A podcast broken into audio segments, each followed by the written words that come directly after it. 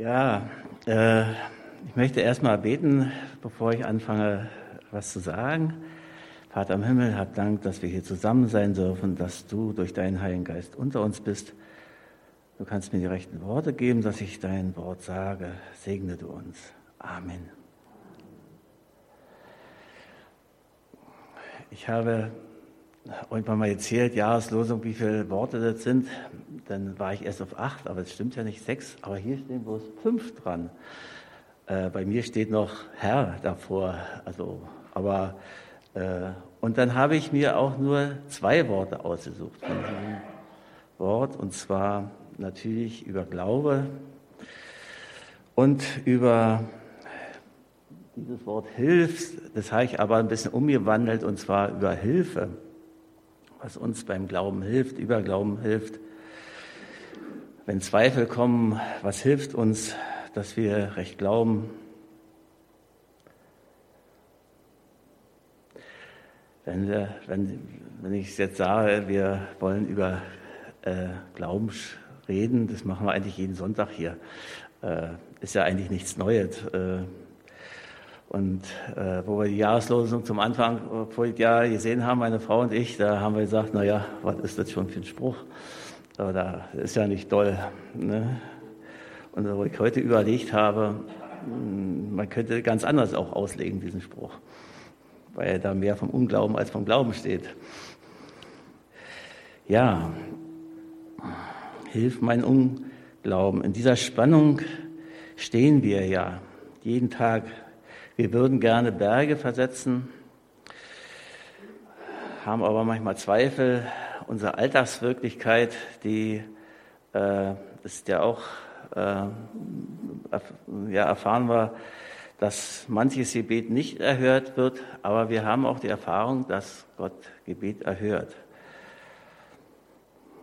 Ist eigentlich unser, der Glaube an Jesus mein Antrieb für mein Tun jeden Tag? Hat mein Glaube ein Ziel? Ich habe so beim Vorbereiten gesehen, oder Ungläubige sind ziellos und eigentlich tot. Wir haben öfters mal Leute, Pastoren aus der evangelischen Kirche gesagt, Glaube ist ein Geschenk. Wir dürfen es als Geschenk annehmen. Ich habe auch mal ein Auto geschenkt gekriegt. Es würde mir nichts genutzt haben, wenn ich dieses Geschenk in der Ecke stehen gelassen habe und nicht probiert hätte zu fahren. Und äh, auch wenn man manchmal Fehler macht, aber äh, dass das einfach ja gut ist, gut zu glauben. So, Glaube, was ist das? Hebräer 11, Vers 1, da ist eine Definition geschrieben, es ist der Glaube eine feste Zuversicht auf das, was man hofft und ein Nichtzweifeln an dem, was man nicht sieht. Ja, eine feste Zuversicht, nicht zweifeln und Glaube ist unsichtbar. Jedenfalls erstmal. Und Glaube ist in aller Mund. Unser Bundespräsident hat zur Weihnachtsansprache mindestens zweimal dieses Wort Glauben in den Mund genommen. Und ich weiß auch die Sportler, also ich, mir ist ganz bewusst, die Handballnationalmannschaft, die Spieler haben gesagt, wir haben fest daran geglaubt, dass wir gewinnen und dass wir siegen werden. Wir sind zuversichtlich. Also es, es wird öfters mal dieses Wort auch in der Welt so in den Mund genommen, dass sie glauben. Und ja, was glauben wir denn? Wir glauben, dass Jesus der Anfänger und Veränder des Glaubens ist. Hat gesagt, ich bin das A und das O, Alpha und Omega, Erste und Letzte. Und dazu habe ich zwei Bibelstellen rausgesucht. Vergangenheit, Gegenwart und Zukunft glauben wir. Und zwar Vergangenheit steht in Hebräer 11, Vers 3 ein Wort. Genau, jetzt habe ich genau das andere. Durch den Glauben erkennen wir, dass die Welt durch Gottes Wort geschaffen ist so dass alles, was man sieht, aus dem Nichts geworden ist. Also wir glauben, dass Gott die Welt aus dem Nichts gemacht hat. Und wir erleben das eigentlich, dass Gott eine wunderbare Welt gemacht hat, wenn er spricht, wenn er sein Wort sagt.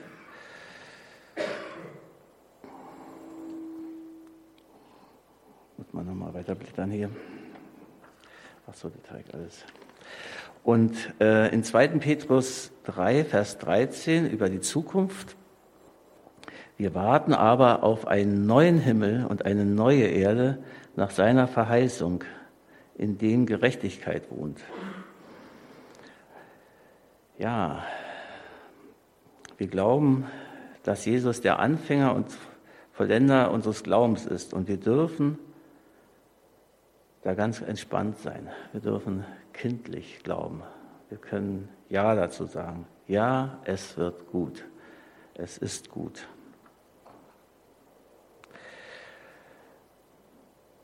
Jetzt möchte ich noch einige Worte, äh, erstmal dieses Wort noch ein bisschen definieren. Und zwar Glaube ist ja manchmal so ein bisschen sperrig. Und mir hilft da öfters mal, wenn ich das Wort Vertrauen äh, dafür einsetze. Ich, man kann ja so sagen, ich glaube an Gott, aber ich kann auch sagen, ich vertraue Gott. Ich vertraue auf ihn. Oder ich vertraue, dass die Bibel die Wahrheit ist. Ich kann auch sagen, ich glaube das. Aber das ist für mich ein bisschen persönlicher. Aber Vertrauen sagt natürlich auch nicht alles.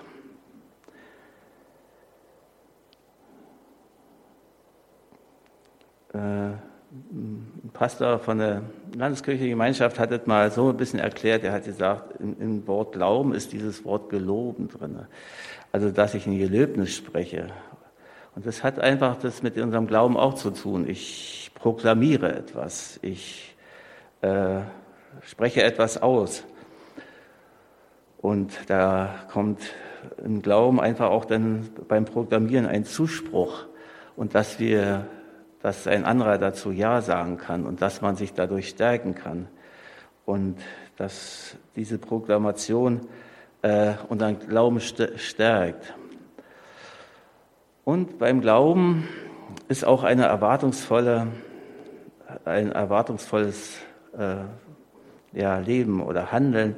Oder ich bin erwartungsvoll. Ich erwarte etwas, wenn ich glaube.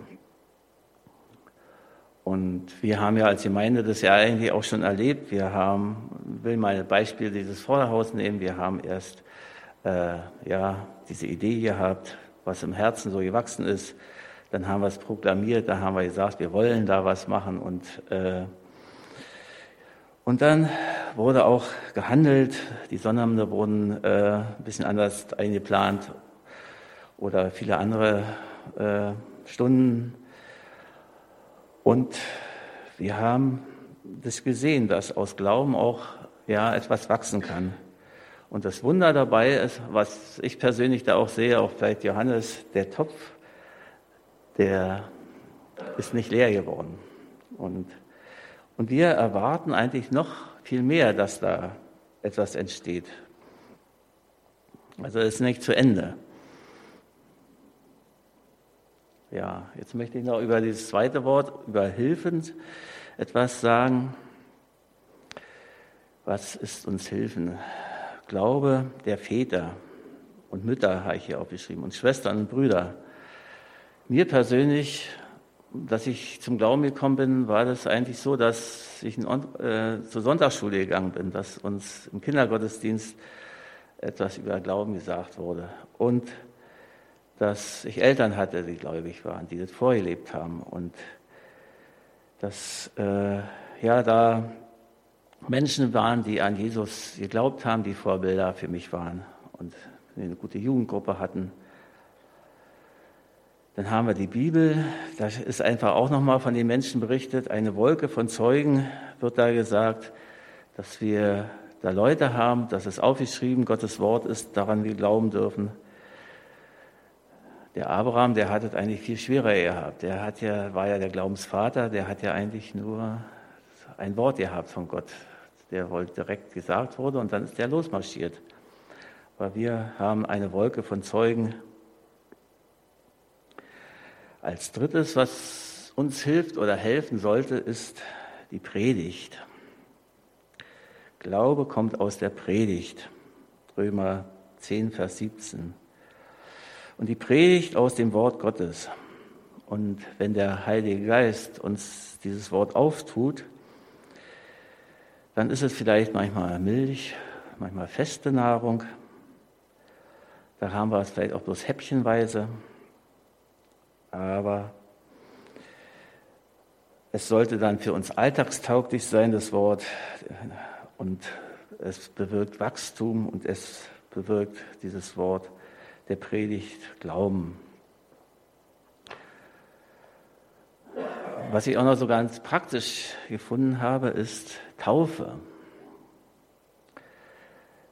Wenn man manchmal so die Frage den Leuten stellt, glaubst du an Jesus? Dann habe ich die Antwort bekommen, ja, ich bin getauft. Das ist dann so fast so ein Totschläger, dass man sagt, ah, du bist getauft. Aber es ist doch selbstverständlich, dass wenn man an Jesus Christus glaubt, dass man getauft wird, getauft ist, dass man das proklamiert vor der sichtbaren und unsichtbaren Welt. Bei uns in der Gemeinde werden Gläubige getauft, Glaubende getauft. Keine Kindertaufe und keine Erwachsene-Taufe, sondern bei uns werden Glaubende getauft.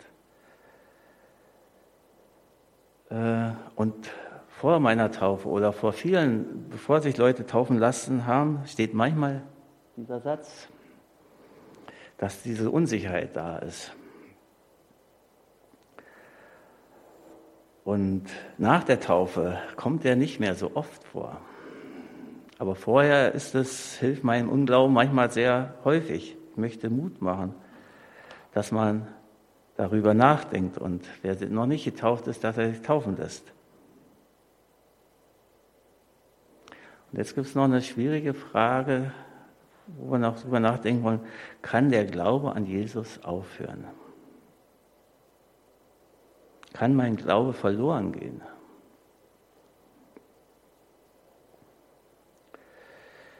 In Johannes 10, 28, da steht was vom guten Hirte und da steht, niemand wird sie aus meiner Hand reißen.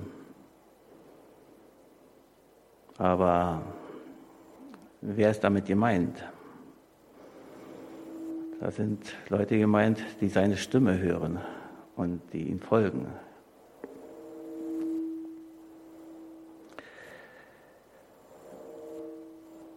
Zu, diesem, zu dieser Sache ist mir äh, das Gespräch, was Jesus mit Petrus hatte, eingefallen. Und es steht in Lukas 22, 31 und 32. Da lesen wir, Simon, Simon, siehe, der Satan hat begehrt, euch zu sieben wie den Weizen.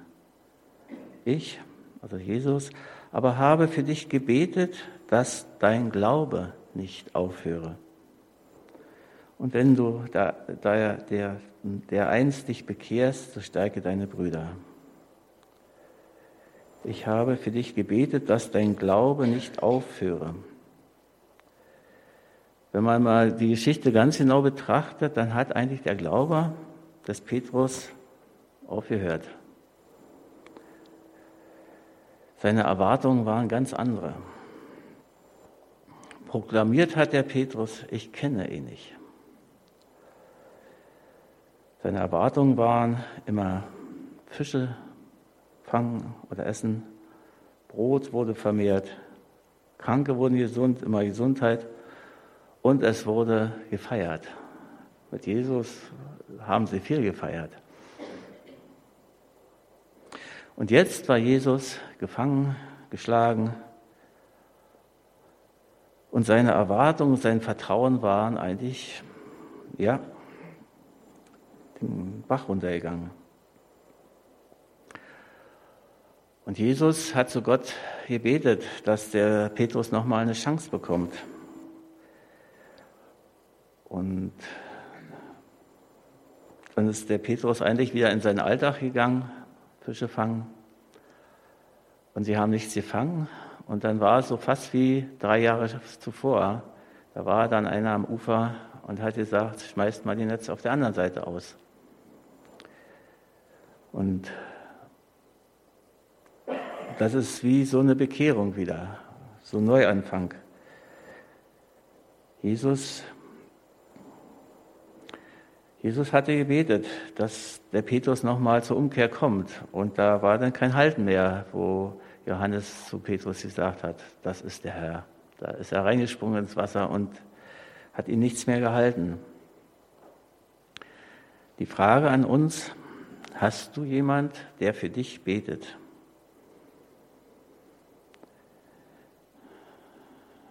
Zu mir ist vor einem Jahr jemand gekommen, hat gesagt, wollen wir nicht so eine Bruderschaft machen, dass wir uns treffen, dass wir uns austauschen und zusammen beten.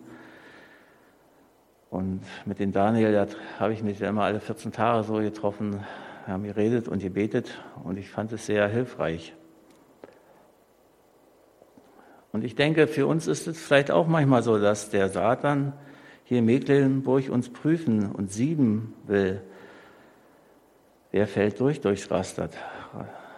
Glaubensprüfung, Verführung. Hast du jemand, mit dem du beten kannst, wo du auch vielleicht regelmäßig hingehst? Aber andersrum bist du auch bereit. Betest du für jemand, dass der Glaube nicht aufhört? Wir haben da vielleicht alle und welche Menschen vor uns, die wissen, Mensch, die haben mal angefangen und ja, die schlittern so dahin oder die glauben nicht mehr. Und ja, und Jesus hat eigentlich nur für einen gebetet, und zwar nur für Petrus. Die anderen Jünger sind nicht so erwähnt. Und dass wir in diesem Jahr vielleicht für eine Person beten und regelmäßig beten, ja, dass Menschen wieder zur Umkehr kommen, dass sie sich bekehren.